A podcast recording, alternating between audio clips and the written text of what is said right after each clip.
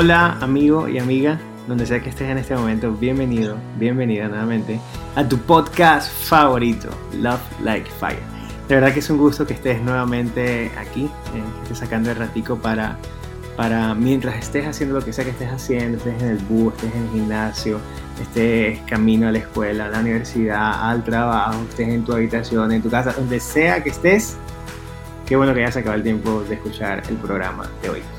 Eh, como sabes, venimos en una serie de los últimos episodios muy cortos, muy pequeños, hablando sobre todo de las reacciones de lo que fue el documental eh, Francisco eh, Responde, ¿no? Amén, Francisco Responde, que salió hace un par de meses en Disney Plus y sobre el cual se toman distintas temáticas. ¿no? Hemos cubierto del extremo de temas eh, muy generales y el episodio de hoy hace énfasis sobre todo en temas de finanzas, economías, tecnología y redes sociales. Así que quiero invitarte a que lo disfrutes eh, con nosotros y, para ello tengo por supuesto a, a Gabo eh, en esta ocasión experto, por supuesto, en el mundo de las finanzas y bueno, vamos a disfrutar un montón de, los próximos minutos. ¿Qué tal, Gabo? ¿Cómo estás? Bien, Jorge, y chévere hablar de este tema súper importante, eh, también contigo como experto más en el área de las comunicaciones y otras cosas como redes sociales, que es básicamente lo que viene cerrando la última conversación que queremos tener en esta serie, que esperamos que haya sido supremamente interesante para ti.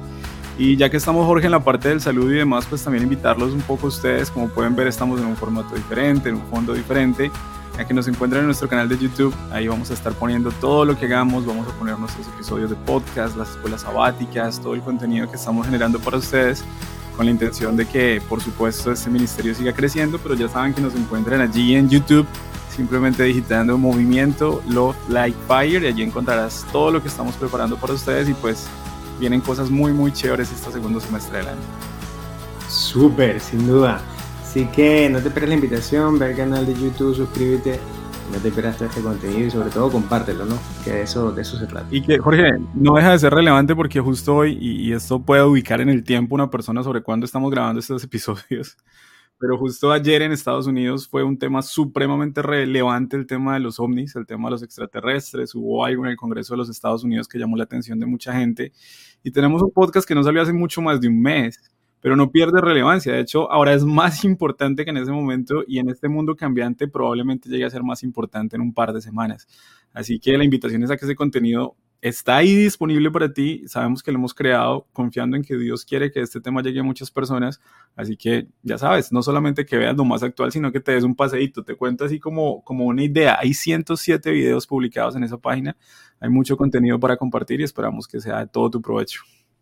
Súper, sin duda. A ver, yo creo que si yo fuera tú que no estás escuchando, terminaría aquí y de una vez me iría al canal de YouTube y, por supuesto consumiría mucho ese contenido y también lo compartiría, ¿no? Así que nada, bienvenido y bienvenida a este episodio. Así que Gabo, quiero, quiero que empecemos de los dos temas, primero por el lado de la tecnología, ¿no?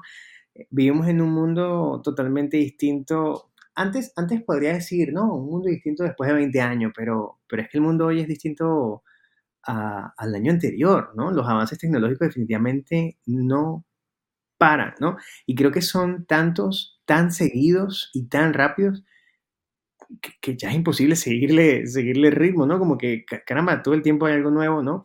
Y lo vemos en, en, muchísimos aspectos, todos los años hay un iPhone nuevo, todos los años hay una tecnología nueva, todos los años hay una red social nueva, todos los años, todos los años, todos los años, y parece que, que, que, nos perdemos muchas cosas, ¿no tú cómo lo ves?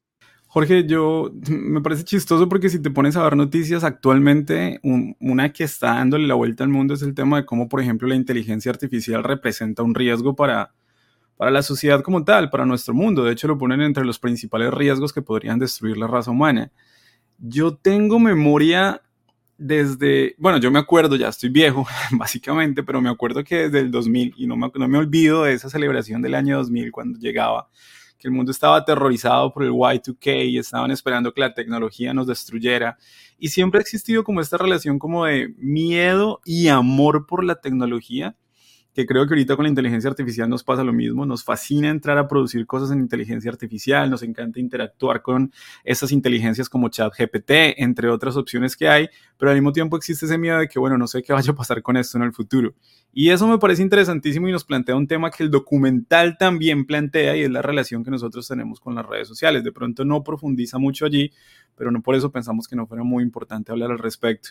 Y, y hay una frase que menciona en ese documental el Papa Francisco y él dice que la riqueza de un medio, y en esto coincido con él, hablando de las cosas que viene el documental que me llamaron la atención, dice, está en la diferencia entre lo que ese medio me puede ofrecer y la moralidad que yo como individuo pongo en el medio para las cosas que voy a crear.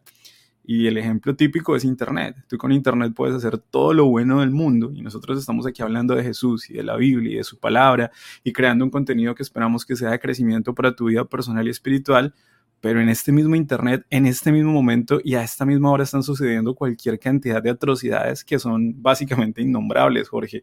Y, nos pasa con la inteligencia artificial, nos pasa con el dispositivo celular que tienes en la mano. Hay una frase que el North Life Fire se utiliza mucho, que de hecho tú acuñaste de uno de tus sermones y la recuerdo mucho, y es ese que tienes en la mano y, y para Moisés era la vara, para ti es el celular.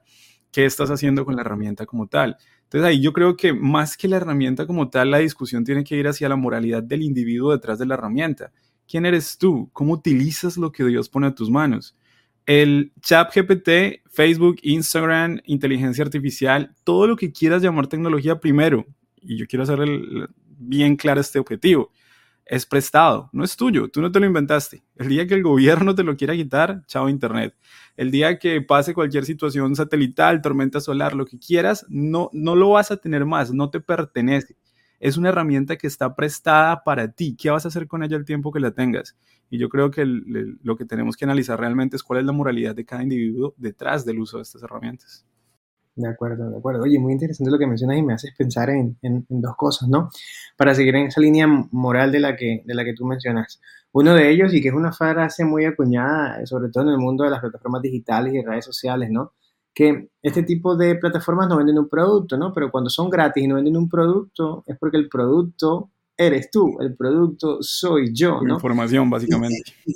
Justo, y de hecho es lo que ha impulsado el crecimiento de todas estas redes sociales, ¿no? Al final es, una tecnología que está eh, basada en persona, en cómo las personas utilizan tecnología y eso hace que no, no se generen algunos ciclos de crecimiento y, y, crecimiento sobre todo exponencial de que, hombre, al final eh, es atractivo porque mucha más gente se une, ¿no?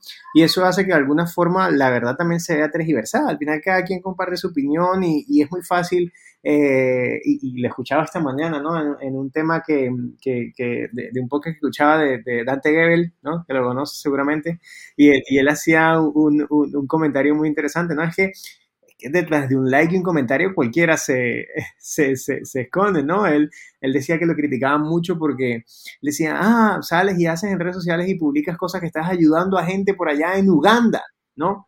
Eh, pero la viejita que está aquí en la esquina de mi casa no vienes a ayudarla. Y él dice, pero, claro, muy fácil poner el comentario en Facebook, pero ayúdala tú, porque estás esperando que vaya yo, ¿no?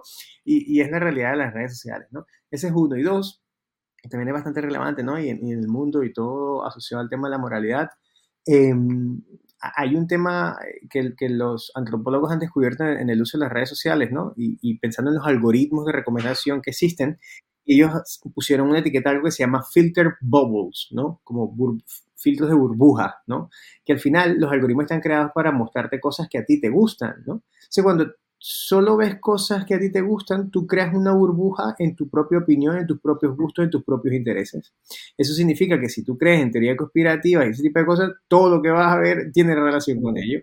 Si crees en cosas de controlando, todo lo que vas a ver tiene relación con ello. Entonces como que se vuelve una burbuja en la que solo tú estás encerrado y como que sesgas siempre tu capacidad de decisión, de información, etcétera, etcétera, ¿no? Y, y que hay que tener cuidado con ello. Entonces, de alguna forma, por supuesto, nosotros levantamos la bandera de las cosas asociadas a redes sociales y tecnologías que son, que son peligrosas, pero también es inevitable no pensar el que, si no hubiéramos tenido la tecnología tan avanzada que tuvimos en, pandemia, hubiera sido duro, ¿no? Estar encerrado. O cómo ahora mismo, y con todos estos movimientos de, de, evangelismo digital, este mismo podcast, este mismo movimiento se ha apalancado en el tema de tecnología y que al final ese, ese mensaje, ese mandato del Señor de eh, ir, y predicar el Evangelio en todas partes, significa también utilizar estos medios para que muchas personas, o tal vez una sola persona en algún lugar del mundo, escuche el mensaje de esperanza que tiene el Señor. Y yo lo dejaría así con esa invitación y es clarísimo, Jorge. Nosotros estamos acostumbrados de pronto a cuestionar que todas las cosas que lleguen es malas eh, la maldad o la bondad, por ponerlo en algún término, de lo que tengamos a la mano dependerá de ti cultiva tu relación con Jesús, está bien con Él, eh, aprende a seguirle, aprende a escucharle, ten un espacio personal con Él todos los días. Probablemente si Internet en tus manos va a ser maravillas. Hay canales religiosos por todo el mundo que se distribuyen a donde los seres humanos ni siquiera pueden llegar.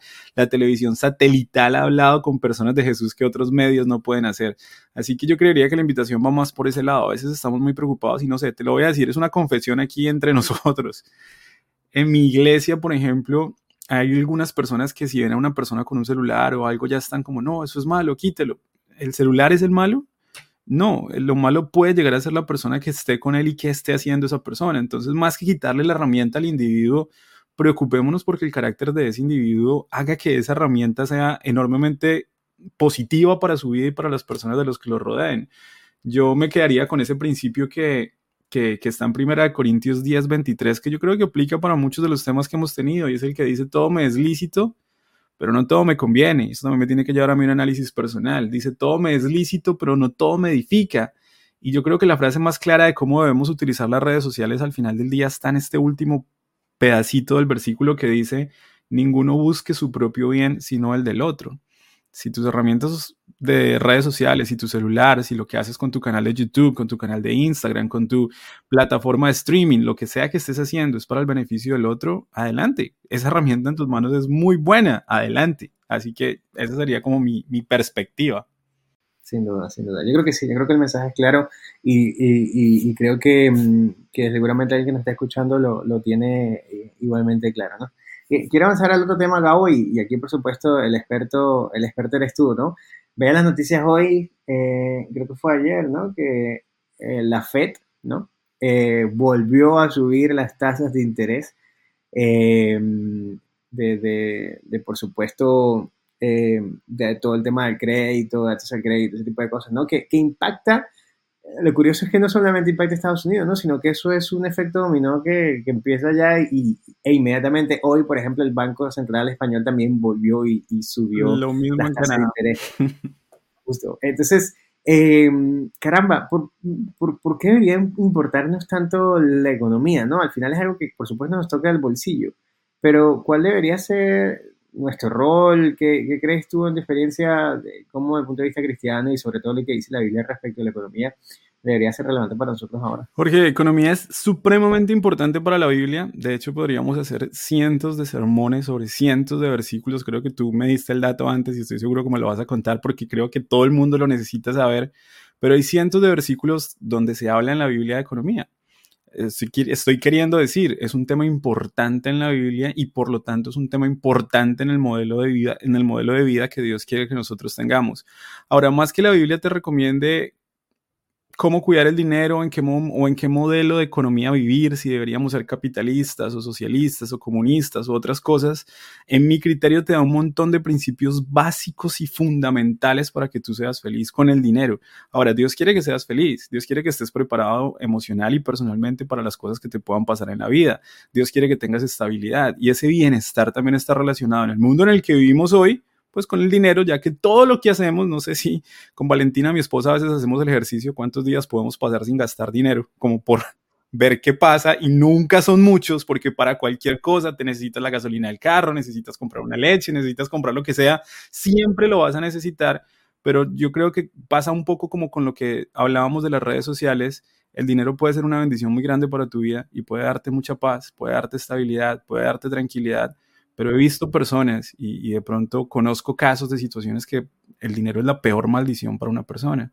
Cuando una persona no sabe controlar sus finanzas, cuando tiene gastos desorganizados, cuando no lleva un presupuesto y realmente ver cómo la vida de esa persona se viene abajo simplemente por tener unas finanzas desorganizadas. Si Dios quiere tu bien y, dice la Biblia claramente que los planes que Él tiene para ti son planes de prosperidad, son planes de para que estés bien, para que vivas una vida plena, la vida financiera está enormemente acobijada dentro de ese espectro. Y te diría simplemente algo que a mí personalmente me gusta mucho y que creo que vamos a ir hilando un poquito sobre ese tema, recordando que son episodios muy cortos los que estamos intentando hacer, pero es en el versículo de Mateo 6:21 donde dice, porque donde esté tu tesoro, allí está tu corazón. Y tengo como 70 versículos más aquí que te podría leer, pero el tiempo no me da. Pero creo que Pablo lo resume muy bien en Filipenses 4, 11 al 13 cuando dice, he aprendido a contentarme con cualquiera sea mi situación. El dinero es importante, pero está lejos de ser lo más importante en la vida. De hecho, los estudios demuestran que aunque el dinero es importante, la parte que más te da felicidad del dinero es cuando lo utilizas de forma altruista para hacer algo por alguien más. Cuando le compras esa casita a tu mamá, cuando le regalas eso que quería regalarle a esa persona que es importante, cuando ves una persona con hambre y puedes ayudar a esa persona con hambre. Eso es lo que realmente da la felicidad del dinero, lo que hagas con él y los modelos altruistas siempre han demostrado generar más felicidad que cuando gastas el dinero en ti mismo. Sin duda, sin duda. El dinero es supremamente importante. Y para no dejar eso en el aire que mencionabas hace un rato con respecto a cómo menciona la Biblia eh, el tema de las finanzas, eh, en la Biblia hay 31.102 versículos, toda la Biblia.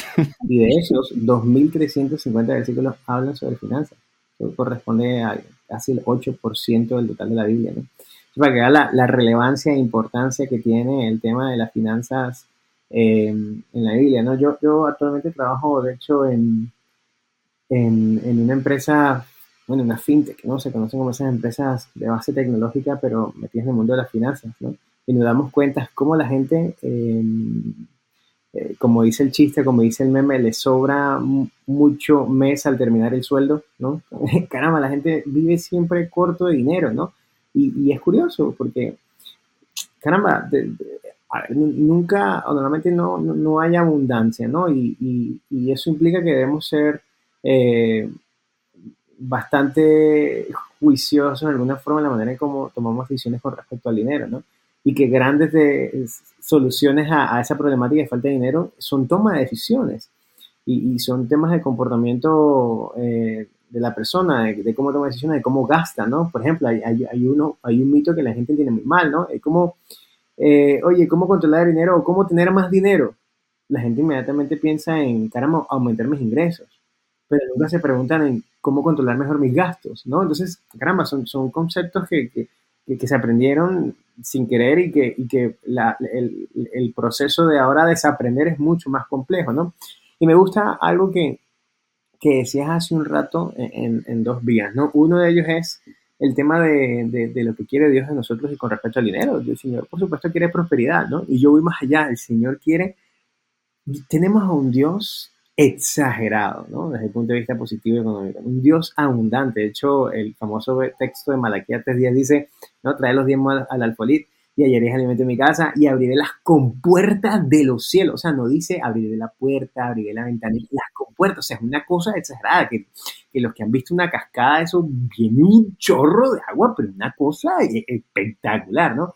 Y ese es el Dios que tenemos, es un Dios que, precisamente busca eh, ser exagerado con nosotros y en el aspecto económico también, ¿no? Él por supuesto pide de nosotros fidelidad, que le volvamos al Señor lo que le pertenece y que vivamos con por supuesto el resto, que es el porcentaje más grande y que podamos ser fieles y seguramente tenemos bendiciones con respecto a ello, ¿no? Y eso es inevitable no limpiarlo con el tema de la felicidad que también mencionabas hace un rato, ¿no? Porque eh, hay un texto bíblico en 1 Timoteo capítulo 6 versículo 10 que la primera parte dice, porque raíz de todos los males es el amor al dinero. Y, y, y, nos hemos quedado con esa partecita del texto. ¿No? Entonces, caramba, tener dinero no es malo. ¿Quién ha dicho eso? ¿No? Ojalá más dentro de la iglesia, ojalá la misma iglesia metista tuviera gente que fuera muchísimo más adinerada y con muchísimos recursos que ayudaría, por supuesto, a la hora, ¿no? Pero hemos quedado con esa parte y parece que la hemos interiorizado tanto que, que nos mantenemos en una situación económica bastante estable y hasta muchas veces deprimente. Pero hemos omitido el resto del versículo, ¿no? Y lo voy a leer en la versión Reina Valera, dice, el cual codiciando algunos se extraviaron de la fe y fueron traspasados de muchos dolores. Pero últimamente me ha gustado mucho la versión TLA, traducción lenguaje actual de la Biblia, y la leo muchísimo, la leo mucho más práctica. Voy a leer el mismo texto y dice, porque todos los males comienzan cuando solo se piensa en el dinero. ¡Guau! Ahí cambia radicalmente el texto y después dice, por el deseo de amontonarlo. Ojo, muchos se olvidaron de obedecer a Dios y acabaron por tener muchos problemas y sufrimientos. Y en la medida en que podamos entender todo lo que el texto nos dice y sobre todo lo que el Señor quiere decirnos, entenderemos que la economía, las finanzas, el dinero es una bendición de esas cosas espectaculares que el Señor nos ha dado, que estamos llamados a ser mayordomos, que estamos llamados a multiplicarlo, que estamos llamados a coger un talento y convertirlo en N número de talentos y por supuesto apoyar la obra del Señor y hacer obras altruistas, como tú lo mencionabas hace rato, porque ahí radica la verdadera bendición del Señor. Me gusta, Jorge, y yo lo llevaría simplemente como una parte ya de conclusión. Creo que en el, poco tiempo que hemos tenido, creo que se ha dicho lo que había que decirse. Eh, y lo relaciono, quiero relacionarlo un poquito con el documental, porque tiene que ver con la iglesia, ¿cierto? Y a veces nos encontramos, y, esto es una historia que leí algún día en un libro que me llamó poderosamente la atención. Hemos hablado de la importancia del dinero y demás, y este libro me gustó mucho. Y contaba un escenario de la Edad Media donde las personas no podían predicar, no podían hablar de Jesús porque había demasiadas restricciones, la gente no podía contar las cosas que había aprendido de Jesús. Y un par de artistas, con el fuego y el deseo en su corazón de poder representar a Cristo y de hablar el testimonio de Cristo, trajeron a una plaza en algún lugar en Alemania, si no estoy mal, y pusieron en la mitad de la plaza dos cuadros uno frente a otro que contrastaban. Y en uno de los dos cuadros se podía ver a Jesús, humilde, sencillo, acercado a la gente, eh, con sus vestiduras. Yo me imagino que Jesús se vestía bien, pero sus vestiduras no eran ni las más caras, ni las más pomposas, ni nada de eso. Con sus vestiduras humildes, pero sus vestiduras organizadas. Y se veía ese Jesús. Y en el otro cuadro se veía la religión romana, con toda su pompa, su ostentación, y hablo de la religión romana porque era lo que había en el cuadro, puede que revises tu propia religión y te des cuenta de lo que está pasando dentro de tus propias puertas, con toda su pompa, toda su gloria, sus coronas, su oro, sus joyas, sus vestidos de lujo, y al ver la diferencia entre esos dos cuadros y ver ese análisis tan fuerte que eso hacía en el corazón de las personas, la gente entendía que a veces la religión que nosotros profesamos o muchísimas veces la forma en la que nosotros vivimos la religión no se parece a la religión de Jesús porque el principio está claro y está ahí mismo en lo que nosotros estamos estudiando. Ese libro de Proverbios, que es un libro en el cual se caracteriza por el libro de la sabiduría, tiene dos textos que a mí me parecen importantes. Uno dice, más vale lo poco del justo que lo mucho de innumerables malvados. Y otro dice, más vale la buena fama que las muchas riquezas. Y más que oro y plata, la buena reputación. El dinero es importante, pero está lejos de ser lo más importante en la lista de prioridades del cielo. Recuerda que Dios es el dueño de todas las riquezas. Él puede dárselas a cada cual como Él quiera. Por lo tanto, tú lo resumiste perfectamente. El problema central del dinero es la codicia y hacer de tu vida la búsqueda insaciable del dinero. Mira que el mismo versículo me serviría para complementar los dos temas de los que hemos hablado en este podcast y es el de 1 Corintios 10:23 cuando termina diciendo simplemente, ninguno busque su propio bien, sino el del otro. ¿Para qué quieres el dinero? Yo creo que esa sería la pregunta final. Si el dinero es simplemente con el propósito hedonista de satisfacer todas tus necesidades y todos tus deseos, pilas. Pero si el dinero es para hacer feliz a otras personas, te va a sobreabundar. Y estoy seguro de eso. Así que es una bonita invitación. Pilas con tus finanzas personales, cuídalas bien. El dinero es un recurso del cual tú eres responsable, te puede dar una muy buena vida si eres una persona juiciosa. Pero una vez que lo tengas, ¿qué vas a hacer con él? Y la recomendación bíblica es ojalá lo uses para la felicidad de otras personas. Así es, así es. La verdad que sí. Yo creo que no hay mejor manera de, terminar que con eso que, acabas de decir. Y, y también sobra no, no, no, evitar la oportunidad de, de, saludar y de agradecer a, a, todos los que nos han escuchado a lo largo de esta miniserie. De verdad que ha sido un bonito viaje. y me encantaría hacernos pensar en que al final Dios eh, nuestro creador y la Biblia no se le escapa ningún tema. Hemos hablado de todos los temas que son ahora mismo actuales, relevantes, y que no es que la Biblia tenga una opinión, no, es que es criterio puro y duro de, cómo a través de todos esos temas que hemos tocado el Señor busca precisamente lo que mencionaba Gabo, la felicidad de cada uno de nosotros. Una, vida, una vida con propósito, una vida con, con intención, que sepamos cuál es tu rol y mi rol aquí en la tierra que el mundo sepa que tú y yo, con una visión cristiana en la vida, eh, estamos llamados a ser distintos, a tener un mensaje relevante y a impactar la vida de millones y millones de personas que necesitan esperanza. Así que, Gabo, gracias por el rato. Gracias a ti que, que estás por ahí también escuchándonos. Eh, te esperamos en nuestro próximo episodio y no olvides que este mundo hoy necesita más amor sobre cualquier pretexto. Nos vemos. Chao.